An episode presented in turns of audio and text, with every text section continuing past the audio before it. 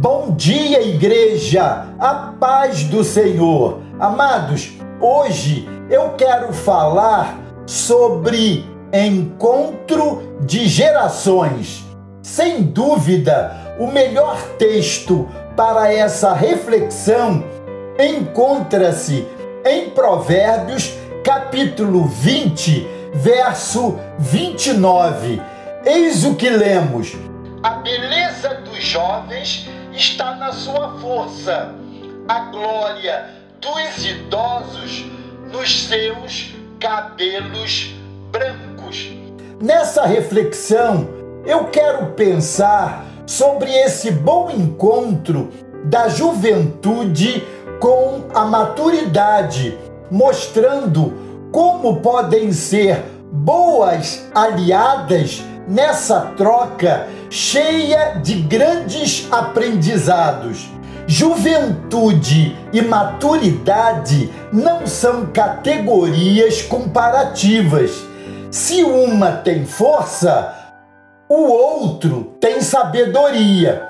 Força e sabedoria são elementos indispensáveis. Juventude e maturidade são complementares. O ideal é que os jovens que nunca têm tempo para os idosos se sentem a seus pés para ouvir suas narrativas, mesmo que lentas e demoradas.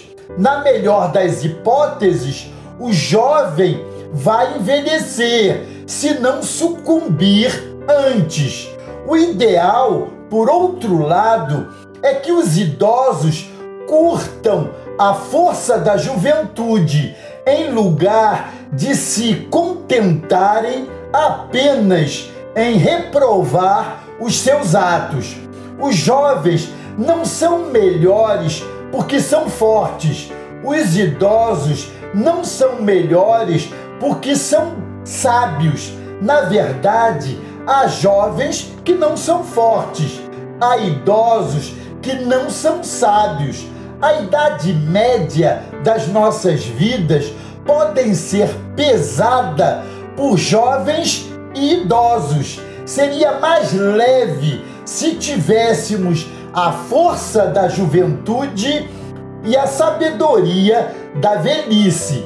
Assim, podemos ser fortes e sábios em nosso tempo existencial, qualquer que seja ele.